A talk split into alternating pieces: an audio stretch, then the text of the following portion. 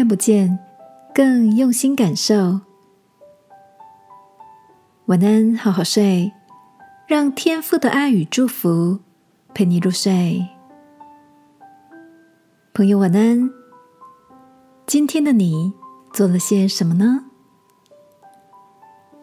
你有过在黑暗中摸索的经验吗？前两天，我跟 Amanda 体验了最近很夯的无光晚餐。进到餐厅前，我们两个还在猜，到底会有多暗？会不会只是将灯光调得很昏黄？但是实际上还是看得到。服务人员要引导入位之前，请我们把身上所有会发光的物品都收到一个袋子里。当然，手机是第一个被放进去的。一进入餐厅，意外的不是很暗而已，而是完全的漆黑，连食物长什么样子都不晓得，也全然看不到餐具。因为餐厅不事前公布菜单，整个用餐的过程，我跟 Amanda 两个人不断的猜测，现在吃到的是什么。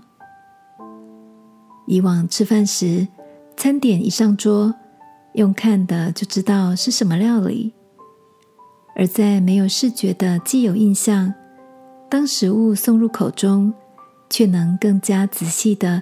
咀嚼餐点本身所带来的香气、口感。有趣的是，用餐结束后，服务生递上今晚的菜单，竟然意外的吃到我平常一点都不碰的东西。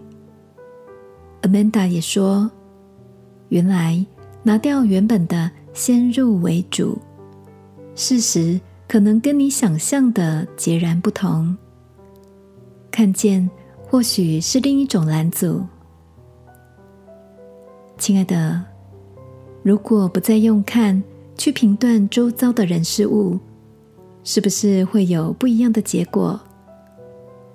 那些让你感到很不舒服的人，或是碰到一些事情就习惯性退缩，一见到某些东西就感到不悦，或许。下次碰到时，我们可以先关闭视觉的感受，打开耳朵、鼻子、触觉，重新认识身旁的一切。你觉得呢？一起来祷告，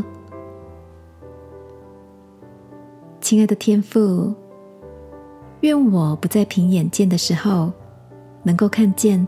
更宽广的世界。祷告，奉耶稣基督的名，阿门。晚安，好好睡。祝福你，闭上眼睛，打开眼睛，都惊艳未知的美丽。耶稣爱你，我也爱你。